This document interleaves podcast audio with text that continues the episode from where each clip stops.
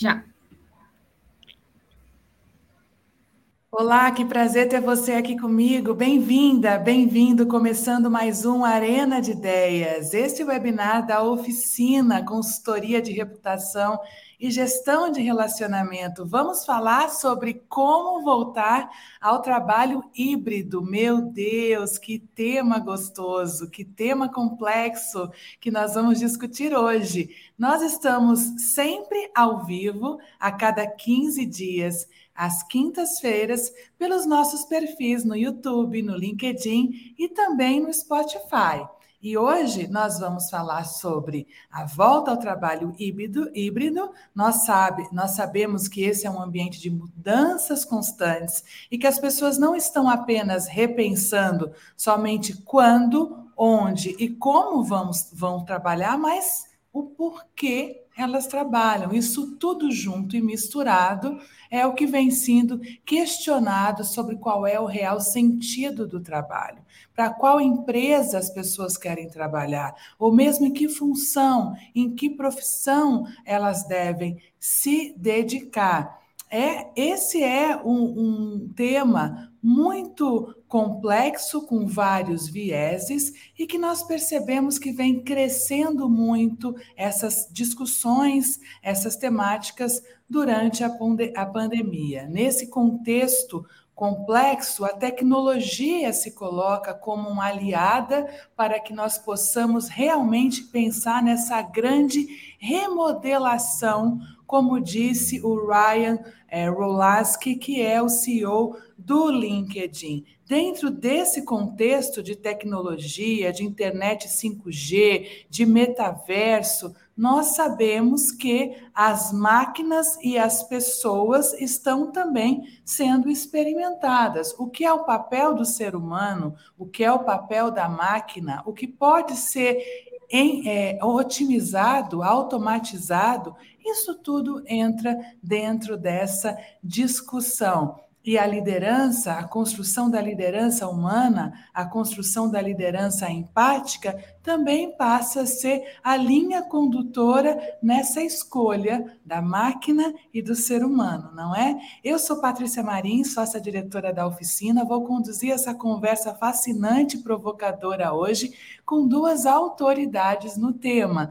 A Elaine Ranieri, consultora de diversidade e inclusão na consultoria Talento Incluir.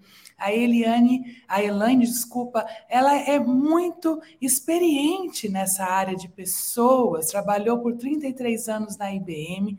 Dentre esse período, 15 foram dedicados à área de recursos humanos e sete como líder de diversidade para a América Latina conduzindo vários programas sobre gênero, pessoas com deficiências, LGBT, afro, gerações, enfim, várias temáticas de inclusão. Ela também é membro do Conselho Consultivo do Fórum LGBT, do, do Comitê de Inclusão do Grupo Mulheres do Brasil e do Grupo de Acessibilidade da Câmara Paulista de Inclusão. Muito obrigada por estar conosco, Elaine. Eu já já vou passar a palavra para você. Antes, eu queria apresentar também que honra ter o Hugo Capobianco conosco. O Hugo, o Hugo é, você conhece ele, com certeza, especialista em recolocação e transição de carreira, ele é especialista em carreira, psicólogo, coach e formado pelo ICI, o Integrated Coaching Institute. Tem mais de 20 anos de experiência na área de recursos humanos também e em assuntos sobre carreira. E é sobre isso que nós vamos falar aqui também hoje. Então, você já pode ficar aí com os seus dedinhos frenéticos no nosso chat, no YouTube ou no LinkedIn, e é com certeza eu vou ficar muito feliz em ler a sua pergunta aqui. Então vamos começar já falando um pouquinho sobre esse tema complexo, né? Afinal de contas, a pandemia transformou o mundo como nós inovamos, nos relacionamos, nos comportamos e os nossos negócios, com certeza, foram levados à extrema digitalização. Esse distanciamento social nos forçou a abandonar os espaços físicos para estarmos juntos no digital e ampliou a diversidade dos times, né? Agora, com o avanço da vacinação, o mundo inteiro começa a se repensar sobre volta ao trabalho, como interagir no escritório, como otimizar as atividades. Quando precisamos voltar? Quando não precisamos voltar? E eu queria perguntar para vocês, como é que vocês enxergam o espaço físico de trabalho num cenário futuro de curto prazo para o trabalho híbrido? Há alguma chance de voltarmos ao trabalho como ele era antes da pandemia? Vamos começar. É, vamos conversa, começar com as mulheres? Ladies first. A gente briga muito por ter a prioridade, mas a gente sabe que em diversidade todo mundo conta, né? Então, tudo bem. Fique à vontade, então, para começar conosco. Muito prazer a você, Hugo, que eu não conhecia, Patrícia. Obrigada pelo convite de estar aqui hoje com vocês. Esse tema é super relevante, todo mundo está falando dele, então, quanto mais a gente trouxer ideias, melhor, né? É, meu nome é Eliane, tá? É, eu sou é, já é, consultora há bastante tempo, mesmo dentro da IBM, eu já, já trabalhei muito na consultoria de recursos humanos e estou no mercado já, me aposentei agora estou no mercado há três anos e meio fazendo a consultoria e, e trabalhando com as empresas. E esse tema do trabalho remoto já era um assunto que eu lidava muito na IBM como uma empresa global. E eu depois tive uma função América Latina, a minha atividade já pressupunha que eu trabalhasse com times remotos o tempo todo, né? E, e realmente não é uma tarefa simples, dado que a gente, ainda mais como latino, está muito acostumado a, a conviver, né? A estar junto, trabalhar perto, olho no olho, como a gente diz, né?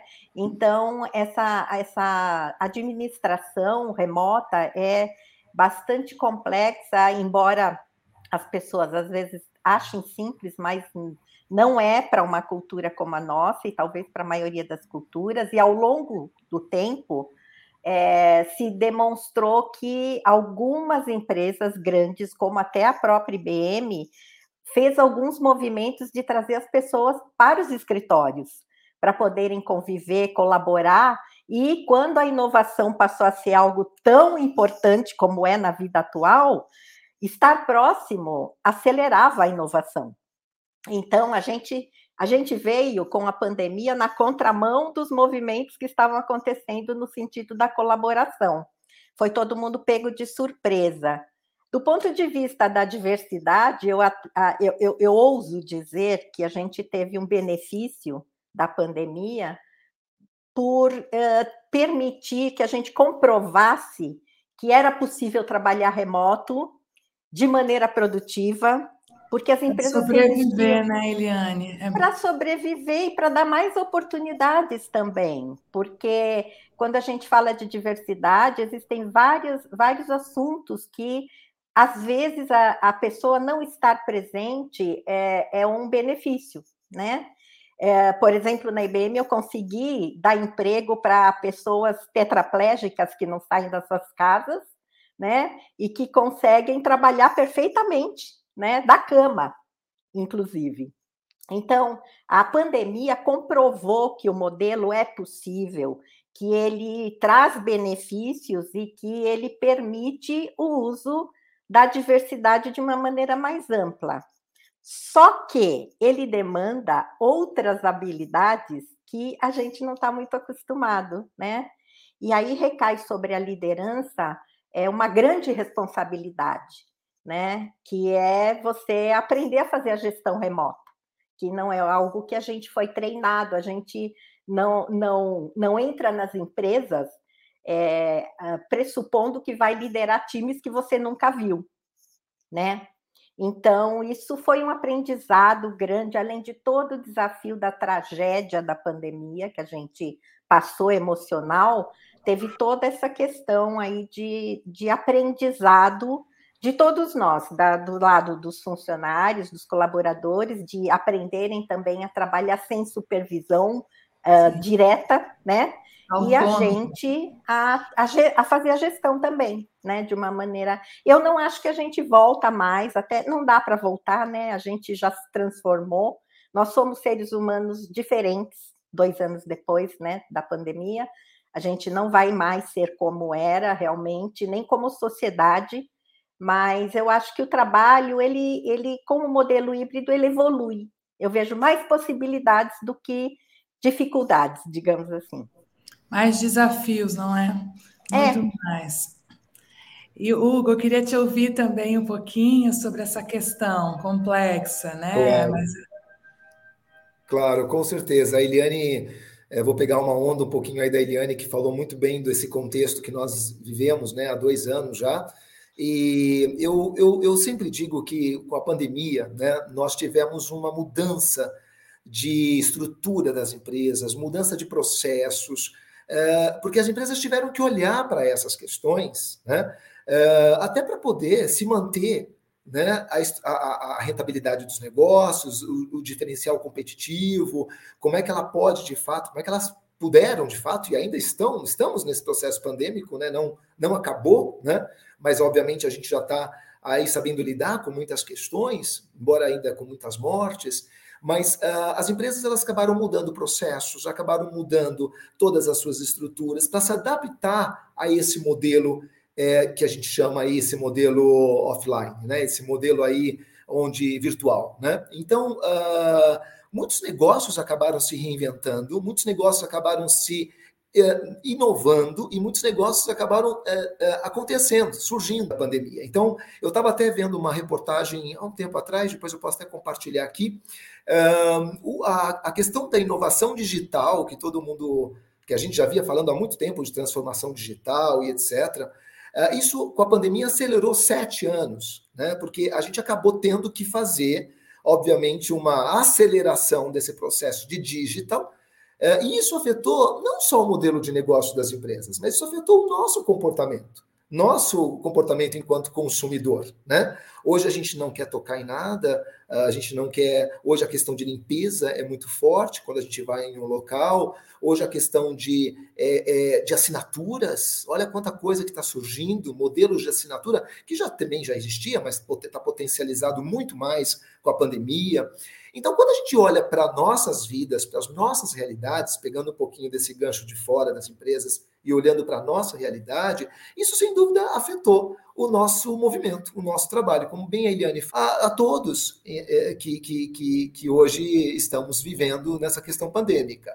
É, quando a gente fala do trabalho híbrido, remoto, ou virtual, ou trabalho presencial, nós entramos agora, né, a coisa de alguns meses atrás, nessa questão forte da o que, que, as empresas vão fazer? Vão trabalhar híbrido ou não? Será que nós estamos vivendo um novo normal? Ou a gente vai retomar o que era mesmo? Já visto o que está acontecendo já, né? Já está voltando às baladas, voltando já aos restaurantes, voltando à vida normal, né? Se é que eu posso falar normal, mas a vida comum, né?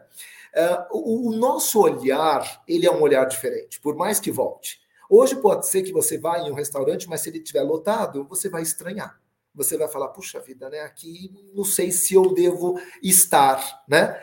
Hoje, se você, depois que tiver liberação de máscaras, uh, uh, e, e uh, provavelmente vai ter isso, eh, você vai encontrar pessoas que vão continuar usando máscaras, né? Você vai continuar pessoas utilizando álcool gel. Você vai continuar. Então, isso que eu acho que a gente não vai deixar de viver, né?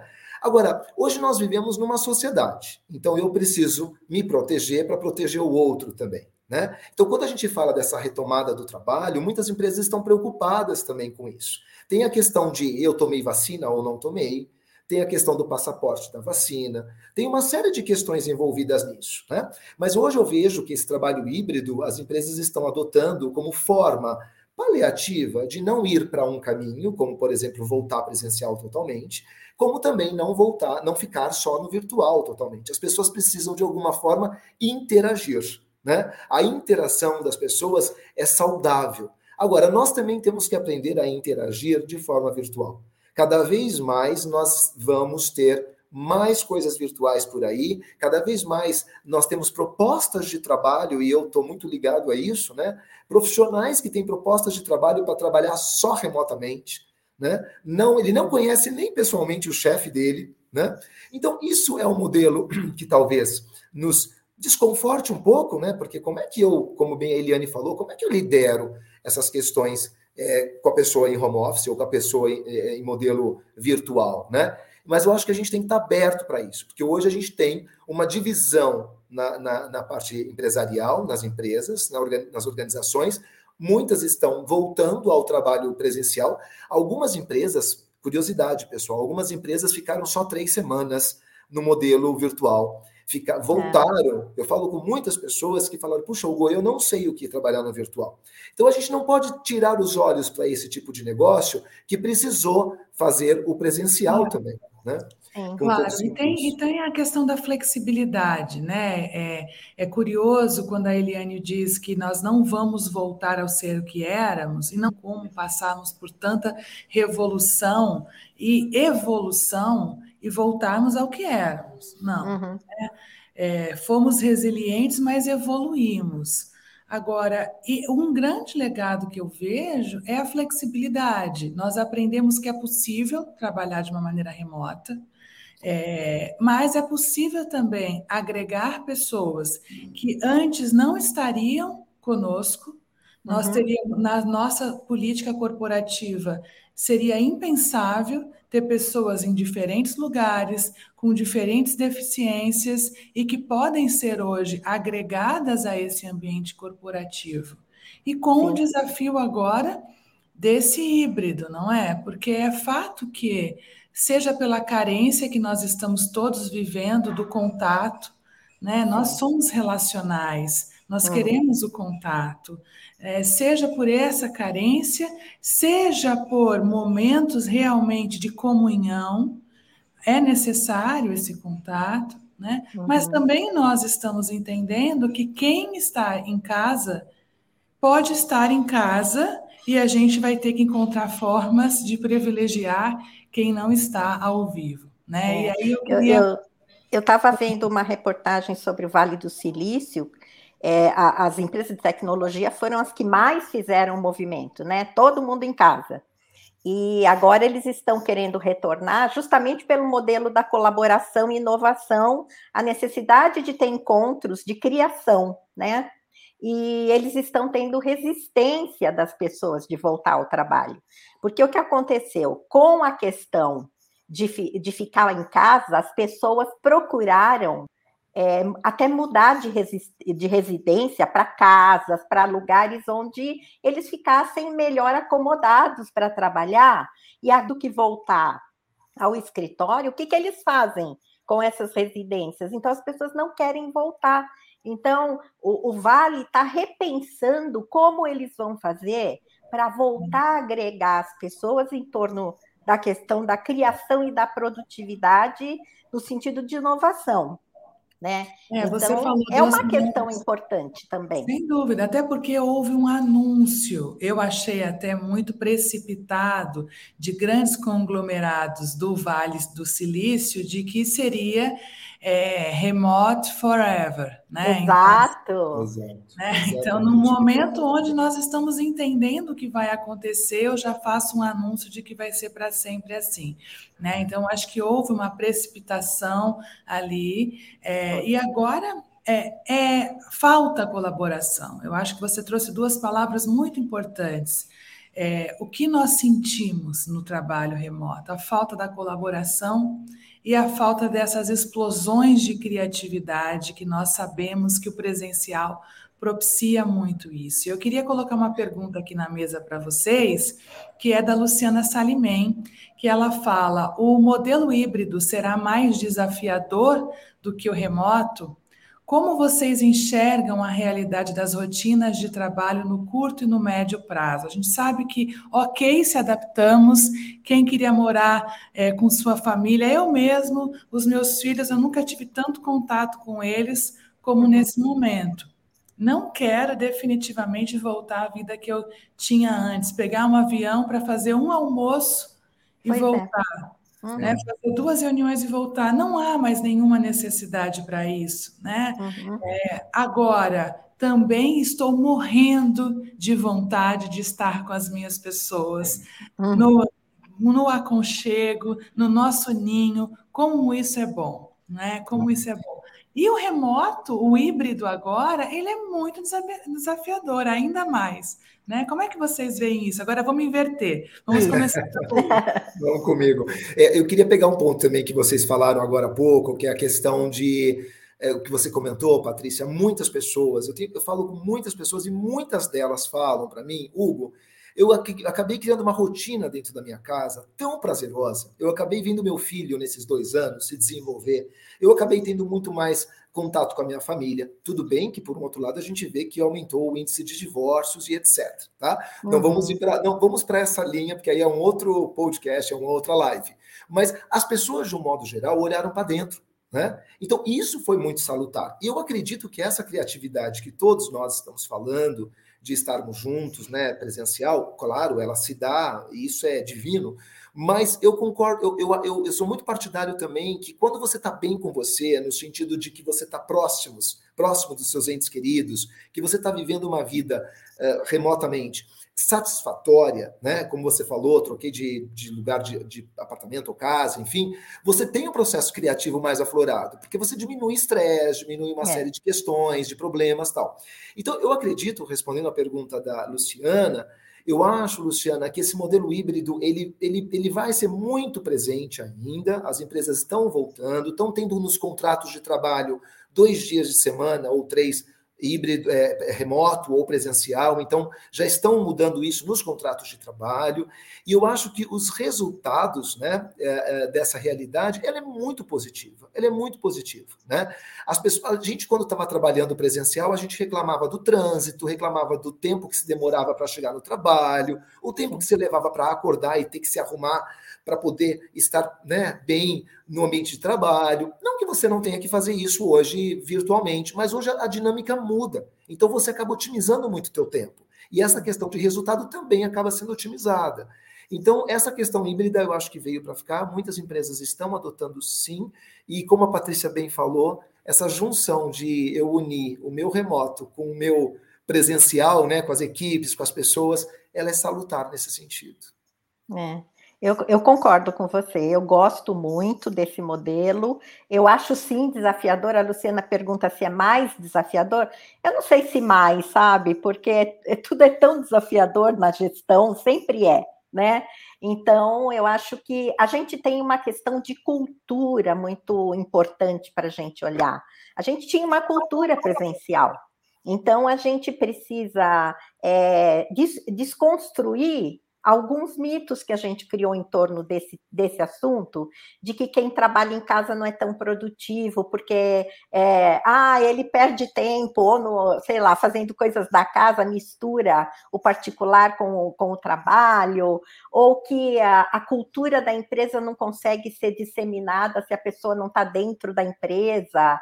É, é, a gente foi criando alguns mitos com relação a essa questão do trabalho é, em casa, remoto, sei lá, tem tantos nomes, mas enfim, que não seja presencial, que a gente precisa rever essa, essa nossa cultura né, de, de trabalhar onde o, onde o trabalho puder ser feito. Eu acho que esse é o mais importante. Eu me lembro uma época que a IBM estava expandindo muito e chegou um momento que a gente não tinha é, nem lugar para todo mundo que chegava, sabe? Entrava mais gente do que a gente conseguia alocar.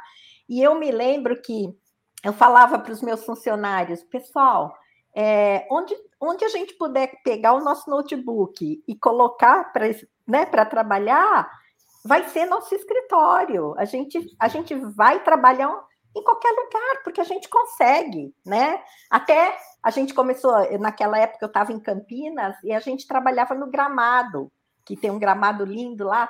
A gente ia trabalhar no gramado. Eu falei, onde, onde puder, a gente vai trabalhar. Então, é, aquilo, claro, foi um momento, mas que já vinha com algumas mensagens do que seria o futuro, né?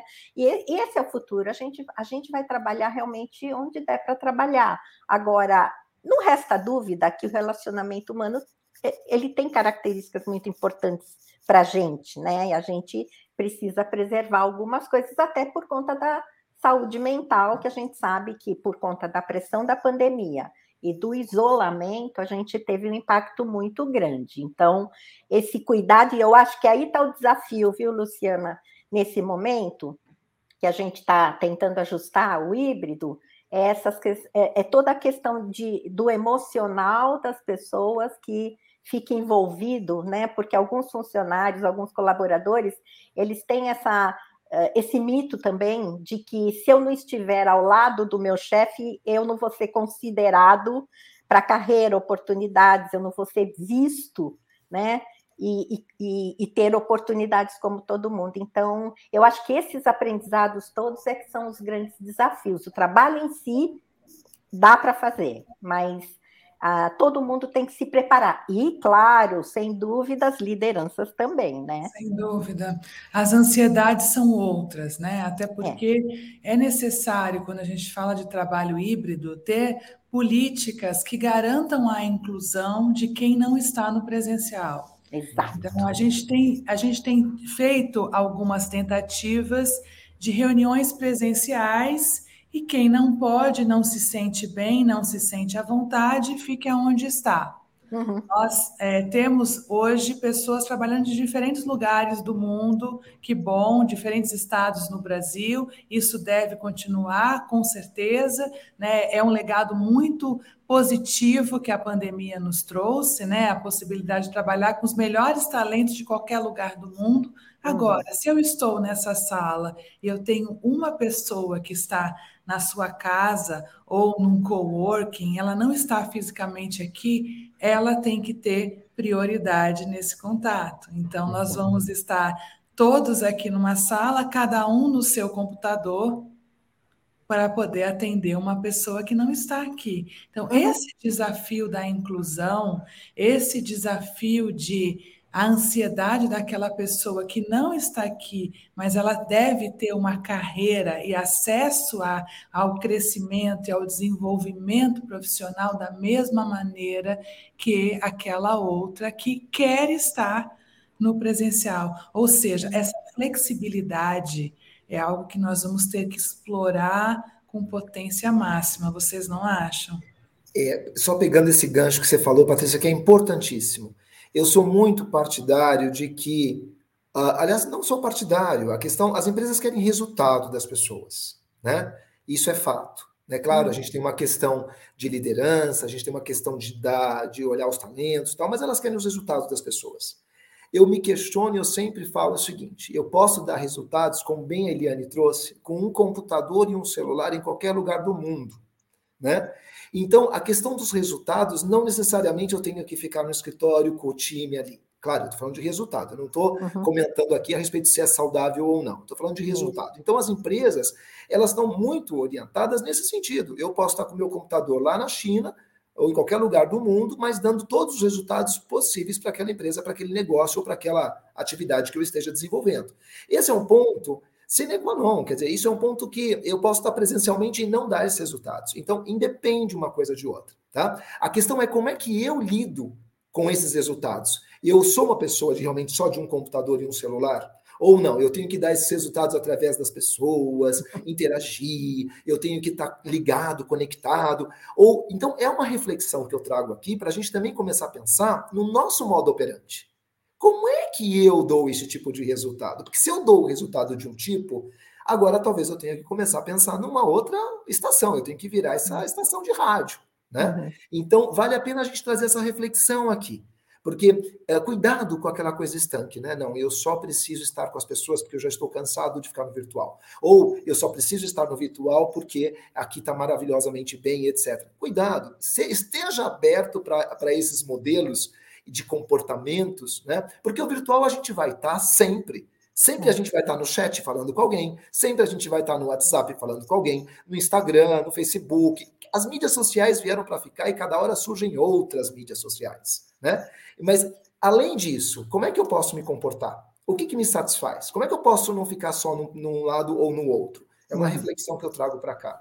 É, e isso é, é, o, é, o, é um dos lados dessa questão que é é você é, é, começar a olhar a questão da gestão de uma maneira um pouco mais individualizada, que a Patrícia trouxe a questão da flexibilidade e que no passado, em alguns, algumas relações de trabalho, não estou generalizando, mas acontecia, se você tinha pessoas que é, te pediam a flexibilidade, era mal visto pela liderança. Ah, ele não, não quer não quer estar junto com o time, não quer trabalhar aqui com a gente. É, então a gente desmistificou isso, né, através da, da pandemia que foi emergencial, mas isso facilitou uma reflexão importante, né, de que as necessidades humanas são diferentes e a gente, se você consegue deixar a pessoa é, mais confortável no modelo que ela valoriza, ela vai produzir melhor, e é, é, é exatamente o que o Hugo está falando. A gente está buscando o bem-estar da pessoa e, através disso, os melhores resultados. Então, é, a gente tem que ter um olhar mais aberto no sentido da liderança, de escutar, é a tal da liderança empática que a gente fala, né, de escutar e ver as necessidades, e a, o próprio colaborador também ter a abertura de entender o modelo do negócio que eventualmente vai demandar dele uma exigência híbrida, né? Não é, não é só na sua casa e não é só no escritório, né? Então, cada um vai ceder um pouco para funcionar da melhor maneira. Então, eu acho que é, esse aprendizado que a gente não está muito habituado a fazer também é benéfico, também é um benefício que veio desse novo, dessa nova situação. É, essa liderança humana, né, essa liderança empática, que até a pandemia era muito em cima de cuidar das pessoas, proteger as pessoas, garantir a saúde, ficar atento para questões de saúde mental, né? agora se expande. É, nós colocamos aqui, desde o começo da pandemia, além do comitê de crise da, da pandemia, a gente colocou duas, duas é, pesquisas o tempo inteiro rodando. Uma que é a pesquisa é, disso, a pessoa quer voltar, não quer voltar, quando quer voltar, de que maneira quer voltar, né? E a outra é um pulso mesmo, né? Um pulse check para que a gente possa entender como é que essa pessoa está vivendo lá na casa dela, é. É, como é que essa liderança está atendendo ou não, né? Porque e a escuta, ela precisa ser feita individualizada, mas também estruturada. Né? Uhum. Precisa ser feita do líder para com o colaborador e institucional da, da instituição como um todo. Né? Uhum. Quando eu tenho as duas pontas, fica tão mais fácil a gente entender o que flexibilidade é essa garantindo a produtividade que o Hugo falou, o resultado que o Hugo falou, não é? Mas com essa escuta que ela é genuína, que ela é de fato autêntica, né? Porque uhum. há muitos mitos ainda, né, pessoal? E aí, pegando a, a pergunta aqui da Raquel para vocês, a Raquel Costa, é, tá uma chuva de perguntas, hein? Estou vendo passando. Vocês, que tem vocês aqui estão campeões de audiência de perguntas aqui nesse Arena de Ideias, viu? Mas eu vou fazer a da Raquel.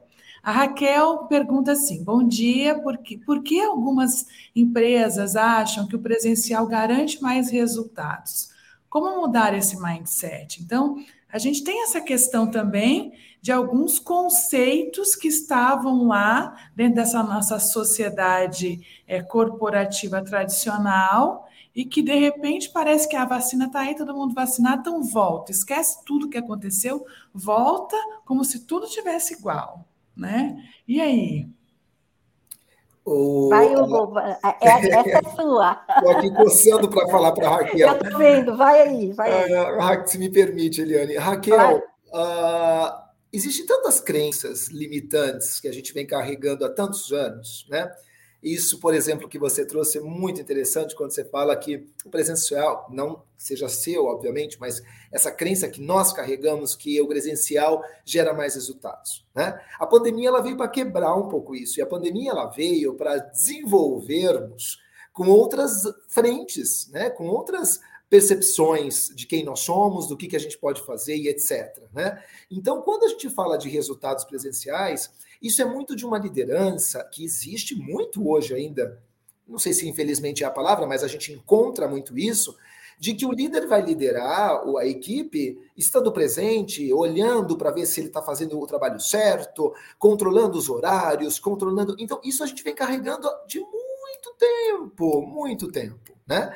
E existe essa fragmentação na liderança. Você vai encontrar líderes assim hoje, né? Só que aí veio a pandemia, veio uma questão muito forte do híbrido, do, do, do virtual. E como é que eu controlo as pessoas com isso? Porque não tem como controlar, no fundo não tem né? Eu consigo ter algumas percepções, alguns indicadores, mas não tem como controlar, né? Agora, isso vem justamente para nos dar um grande aprendizado de tirar essas crenças limitantes. Então, as empresas estão olhando muito para isso e olhando de que eu posso sim gerar resultados estando no modelo híbrido ou no modelo virtual, né? Não importa como eu vou medir isso. Então, eu vou criar formas para mensurar isso, para medir isso, né? Uhum. Então, isso é muito importante. Outra crença limitante que eu percebo muito, né, que a gente falou um pouquinho, é que hum, eu preciso, de fato, é, estar conectado com as pessoas. Mas eu posso estar conectado com as pessoas de outra maneira, né? Então, volto a dizer, a gente tem que estar muito atento com essas crenças. E as empresas, eu tenho muito contato com os recursos humanos, acredito que a Eliane também,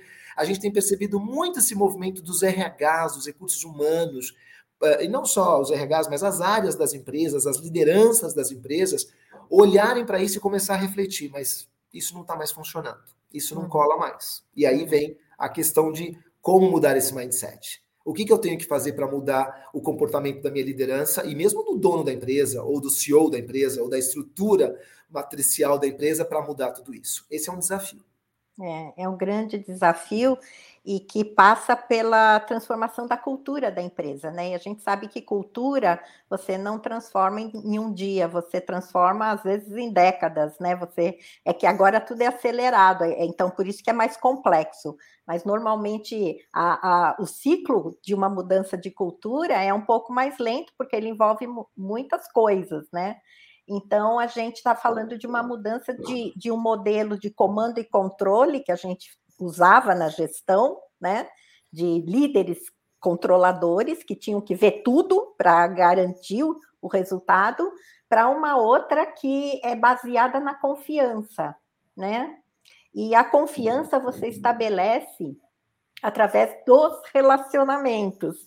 E se eu estou longe, como eu me relaciono? É, essa é a questão. Confiança essa que talvez nunca existiu, né? Confiança nunca existiu, porque era controlada. Era exatamente. controlada. Isso não é confiança. Né? Não é confiança, exatamente. Por isso que eu acho que os resultados hoje têm muito mais chance de serem melhor, maiores até, do que antigamente, quando você fazia tudo por até por medo, né, digamos, de, de uma supervisão que ficava em cima das pessoas.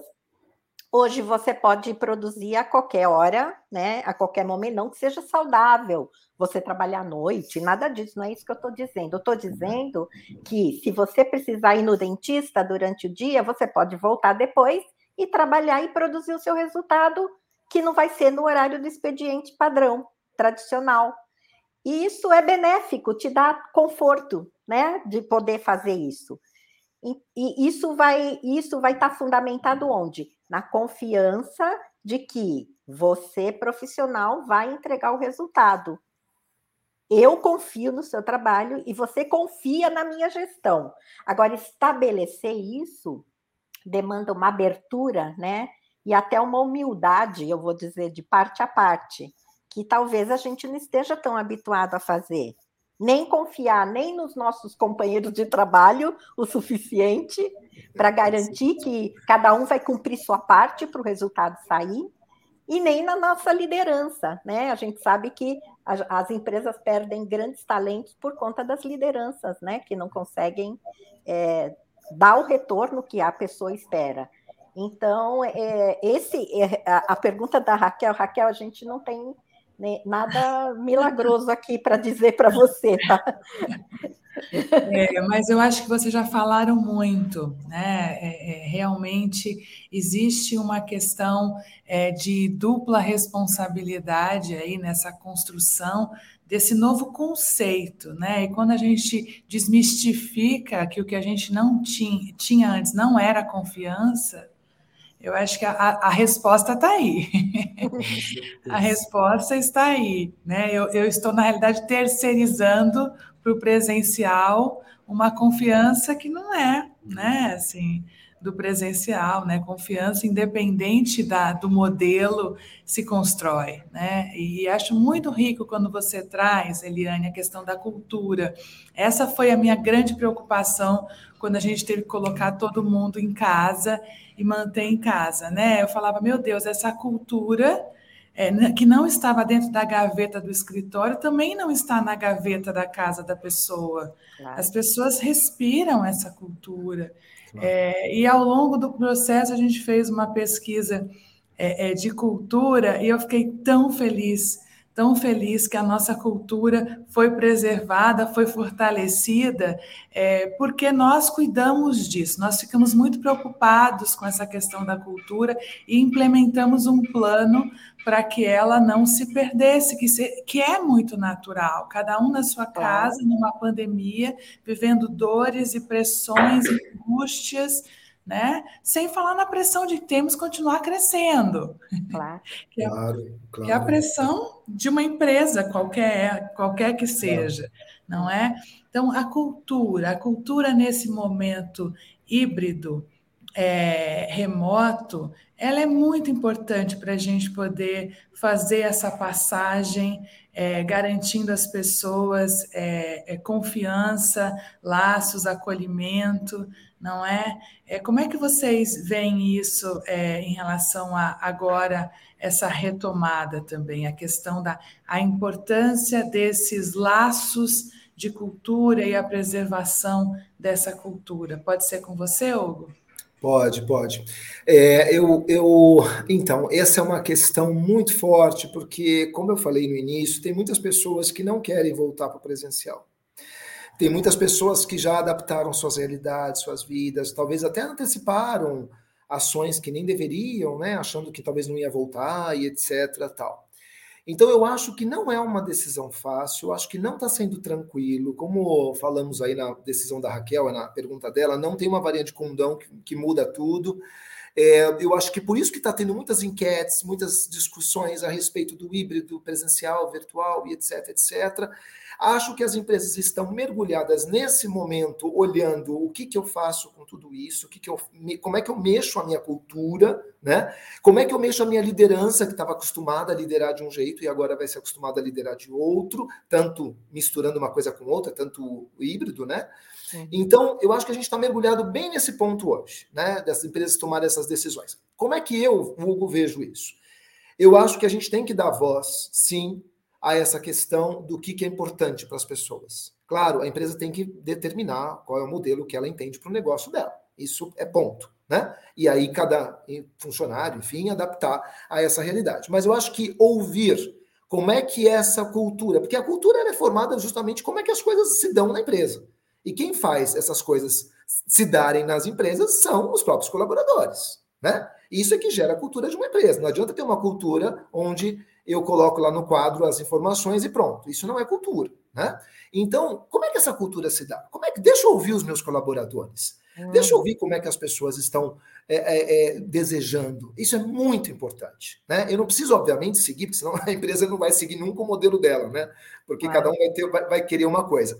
Mas é muito importante ouvir as pessoas. É muito importante ouvir. A cultura se dá pelas pessoas que estão nas empresas. E os resultados se darão por essas entregas e satisfações que as pessoas estão fazendo dentro das empresas, ou, ou, ou virtual, ou presencial, ou híbrido.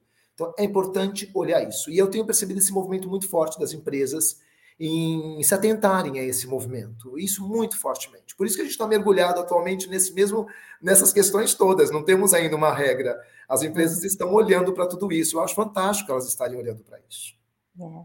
Eu, eu fico esperançosa também, porque eu acho que as empresas uh, uh, do passado, de quando eu comecei a trabalhar, eram empresas que ditavam né, o que ia acontecer e, e assim, os colaboradores seguiam, né? É, hoje, a, os colaboradores são muito mais perguntados, né? A dizerem como se sentem e o que gostariam e o que entendem da empresa, da estratégia que está sendo comunicada, e aí vem um fator fundamental para mim, que é a comunicação, né?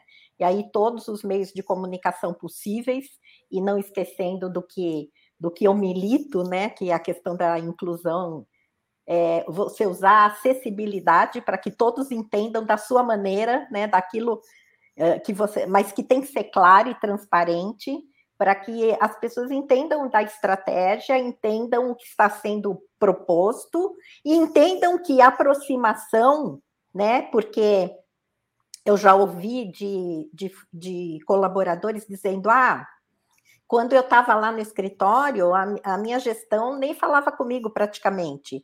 E agora fica me procurando o tempo todo no WhatsApp, querendo marcar checkpoint toda hora, né? Está me monitorando muito mais. É, então, esse entendimento claro do que significa essa gestão remota, né, é importantíssimo, porque as pessoas não, não entendem também, nem o colaborador entende, e às vezes nem a gestão sabe fazer.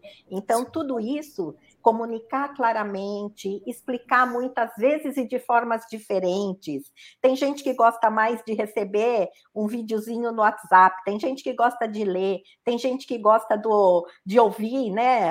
Ah, enquanto, ah, enquanto eu estou trabalhando, eu estou ouvindo outra coisa aqui que, né? A comunicação da empresa. Então, todas as formas de comunicação possíveis para aproximar a empresa desse colaborador e fazer com que ele, ele entenda genuinamente o que a empresa está propondo. Né? E a empresa abrir genuinamente os ouvidos, como o Hugo falou, para ouvir o que o, o colaborador está dizendo, do porquê que ele pode estar com alguma restrição para voltar, o que está acontecendo, né? Então, ele talvez seja um candidato a ser um funcionário remoto 100%, Pode acontecer também. Sim. Pode, pode, algumas situações podem acontecer nesse modelo. Claro. Né? O híbrido também não vai ser o único modelo, esse é fato, né? Com certeza. E é interessante que a gente, quando a gente fala de cultura, cultura nada mais é do que a expressão dos valores, né, de uma instituição, que estão expressos nas pessoas, não é? E quando a gente percebeu que muitas instituições tiveram essa é, perda de cultura, porque os valores não estavam tão claros, não estavam tão bem comunicados. E a gente muitas vezes se esquece, né, Eliane e Hugo, que comunicar não é o que eu falo, mas é o que o outro entende. Comunicar é conviver. A gente vai para a gênese da palavra comunicação, comunicação é comunhão. Então, eu comungo com você, Eliane, mas eu só consigo comungar com você se você interpretar corretamente o que eu estou querendo falar. Então, é minha responsabilidade ter uma comunicação assertiva.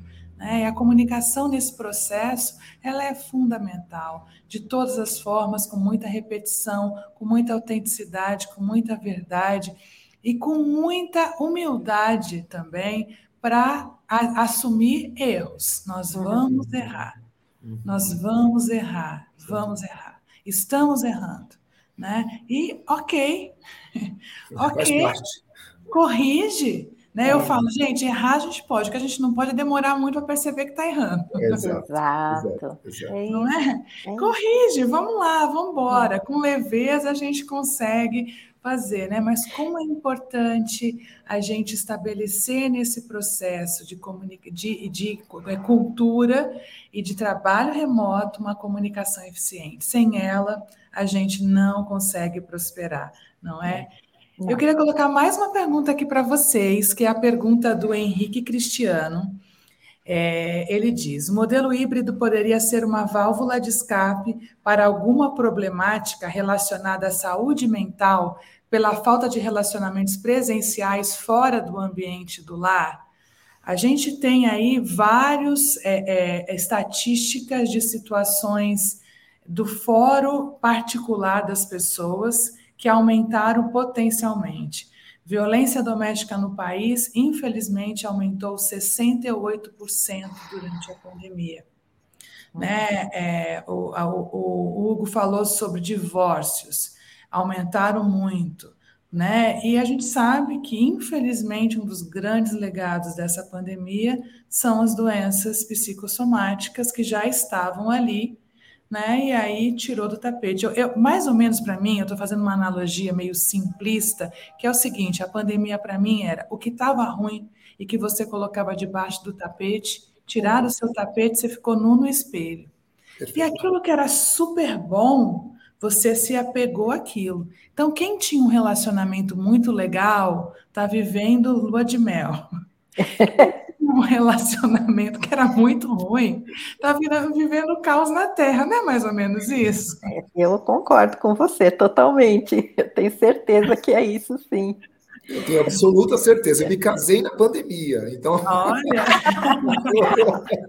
eu fui na boca mão da pandemia. Mas só pegando um gancho rapidinho e dando palavra para a Eliane depois, essa questão é muito importante que você falou, Patrícia, muito importante. As, as questões já existiam, elas não surgiram por causa da devido à pandemia. Elas já estavam em algum lugar ali, porque todos nós temos os nossos as nossas confusões, as nossas, as nossas inseguranças, as questões mentais, todos nós temos, todos nós. Só que quando veio a pandemia, a gente teve que lidar com isso de uma forma mais enclausulada, né? É, é, e isso é o que tornou mais, mais complicado. Então, a volta do trabalho, como o Henrique né, comentou, se isso pode ser uma válvula de escape, é paliativo, porque está ali. Tá, quando você volta para casa, ou quando você está naquele outro momento, aquilo lá vai explodir de alguma maneira. Então, como eu e como todos, todos nós que vivemos tudo que nós estamos vivendo, a gente tem que cuidar da nossa saúde mental dia a dia. E aí não é uma questão só da pandemia, a questão da pandemia ela veio para a gente olhar para dentro mesmo, né? Por isso que a gente ficou recluso. Eu acredito nisso mas eu acho que aí é a oportunidade de a gente começar a se tratar. E se tratar de todas as questões que nos deixam de ir à frente, ir adiante, né? Tanto profissionalmente, quanto, quanto pessoalmente, e etc. É a grande oportunidade que a gente tem. Então vamos cuidar disso. Não vamos ter isso como válvula de escape. Vamos cuidar da gente, vamos aproveitar, vamos deixar essa sujeira vir para a gente poder, a cada dia, viver um pouco mais com dignidade mental. O que não é simples, não. Não estou falando que é simples, não. É complexo porque a gente mexe com coisas muito complexas. Mas acho que aí é a oportunidade de a gente poder é, lidar com tudo isso, né? O que, que você acha, Eliane? É, eu acho que a oportunidade também é que uh, antes se falava de que essas questões de saúde mental fragilizavam o colaborador e muita gente escondia porque tinha medo de falar, de abrir, né? Porque eu ia ser discriminado, eu ia perder oportunidades, eu até podia perder meu emprego porque eu me achar vulnerável. É, e hoje, como, como o, o ampliou demais a, a conversa, trouxe à tona a problemática que já existia, com certeza, eu tenho certeza que isso estava escondido e é, aflorou, né? É, as pessoas estão conseguindo falar, estão conseguindo expor o que sentem. E isso, para mim, é um grande benefício, porque o ser humano acuado, ele é muito mais doente do que aquele que expõe o que está acontecendo, que fala sobre suas dores, né? que, que pode dizer uh, a sua fragilidade. E, e, gente, vulnerável e frágil somos todos nós. É, é um grande equívoco né, humano a gente achar que, que a pessoa que me lidera ou a própria organização é muito maior do que eu e perfeita, e portanto eu, com, os, com as minhas dores, não vou poder expor, né? Eu, eu nem comentei até agora, mas eu sou uma eu sou cadeirante, eu sou uma pessoa com deficiência, eu digo que eu sou diferente, né? E nem que eu quisesse esconder, eu não conseguiria, porque a cadeira de rodas é evidente. Então, desde sempre eu aprendi que eu expor as minhas dificuldades não me tornava mais frágil. Na verdade, eu expondo, eu conseguia resolver os problemas e, e achar soluções. E eu sempre encontrei pessoas dispostas a, a, a, caminhar comigo nessa busca de solução. Muitas vezes me disseram: Eu não sei o que fazer, e, mas eu não sei o que fazer. Vamos juntos achar uma solução. E a gente trabalhava juntos. Então, eu aprendi isso também eu, eu tinha uma máxima que é para os meus funcionários que era assim: gerente também é gente. A gente não sabe tudo e a gente vai errar muito. Então, eu também preciso que você compreenda isso e me ajude a também crescer e me desenvolver. Eu vou estar muito imbuída de vontade de ajudar e de resolver a sua, a sua questão.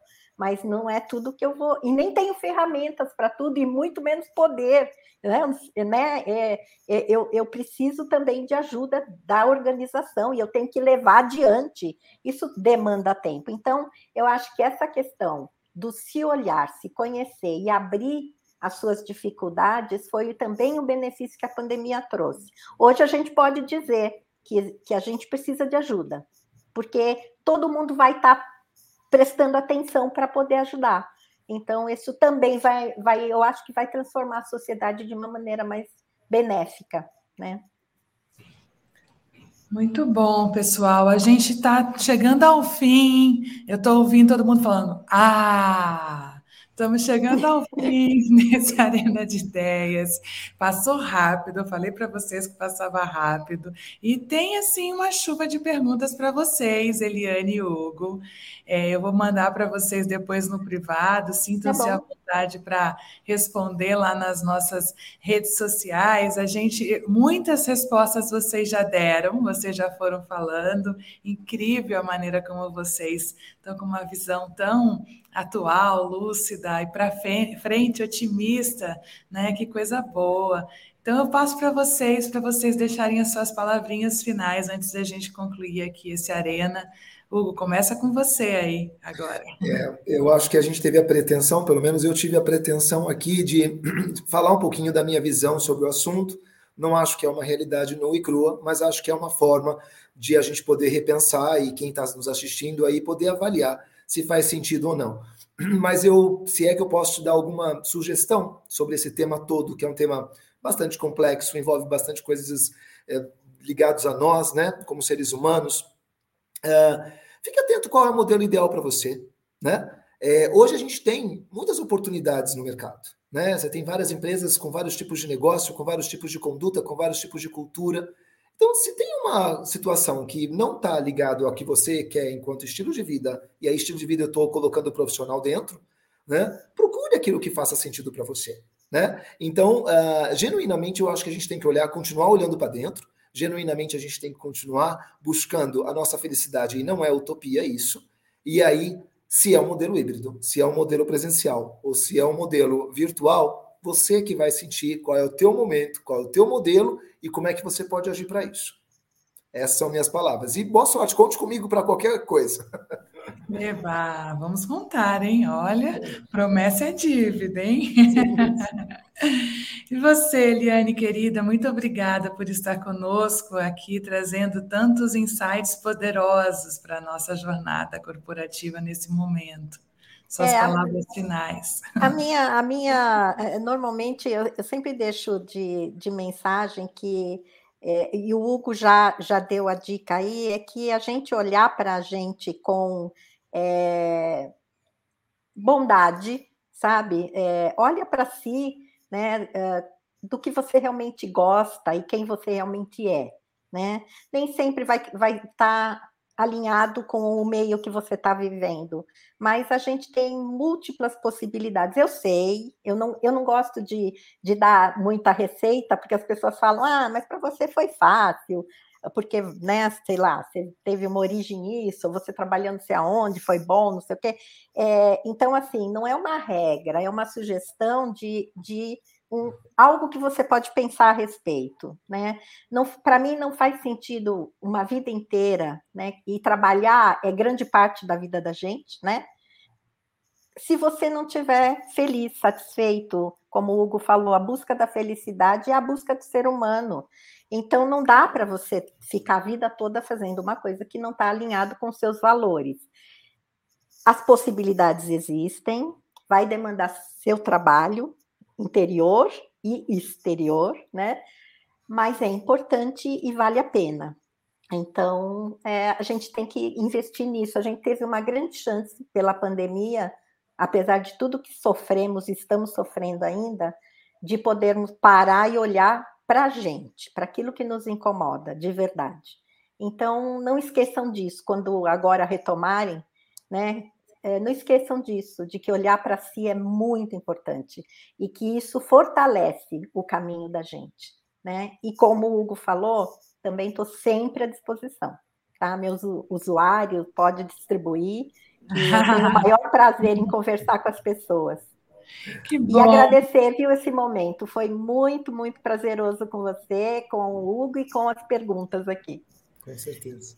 Que bom, pessoal. Muito obrigada pelo tempo de vocês, por estarem tão abertos a contribuir conosco nesse Arena de Ideias. A você que esteve conosco, nos acompanhando, muito obrigada. Eu concluo com essas palavras generosas do Hugo e da Eliane. Seja generoso com você antes da gente definir qual é o modelo, seja generoso com você, olhe para você. É isso, a gente volta no dia 25 com mais um Arena de Ideias. Muito obrigada pela sua audiência, pela sua companhia e até mais.